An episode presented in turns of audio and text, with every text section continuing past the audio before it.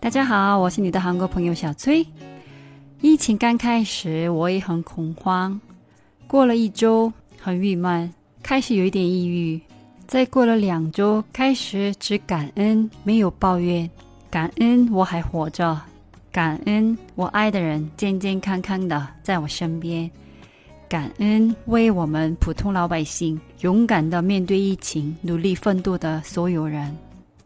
这样已经过了两个多月了，中国的疫情好转了很多，但我还是尽量少出门，还在家自我隔离着。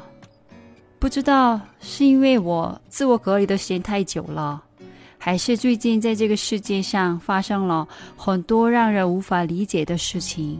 这段时间我什么都不想做，感觉一切都没有什么意义。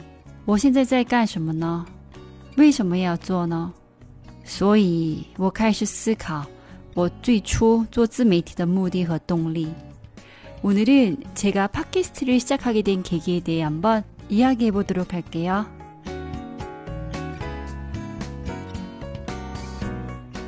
当我在思考我的初心、我的动力的时候，想起了一位老板，叫房石鹤。他是在全世界最受欢迎的男团之一。 防弹少年团 BTS 的老板以及老师，房老板的性格是怪怪的，所以很多人对他有意见。我对他的印象也很一般。但有一次，我看到了他在首尔大学毕业典礼上讲的内容，完全改变了我对他的看法。作为校友的身份，他曾经在首尔大学毕业典礼上讲过自己成功的动力。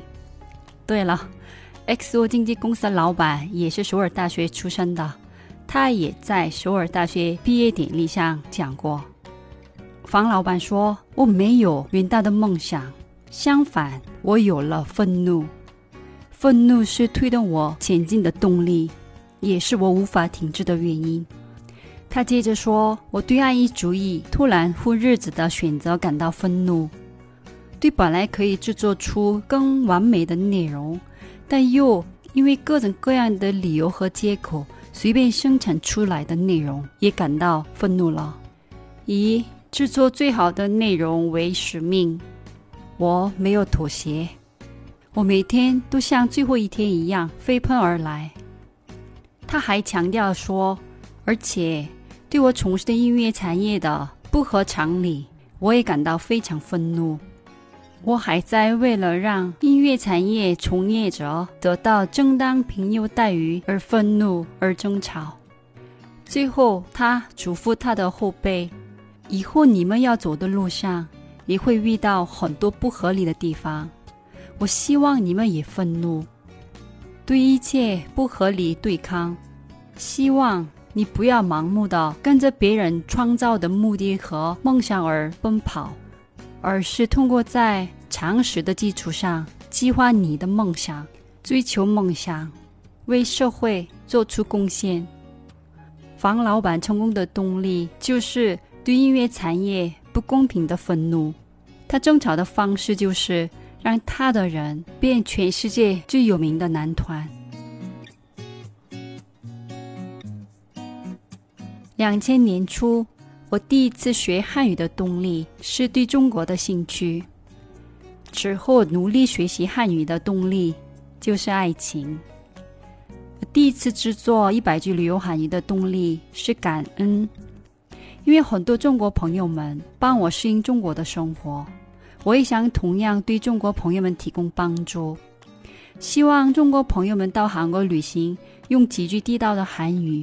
跟当地人沟通，感受一下他们的热情，留下一段美好的回忆。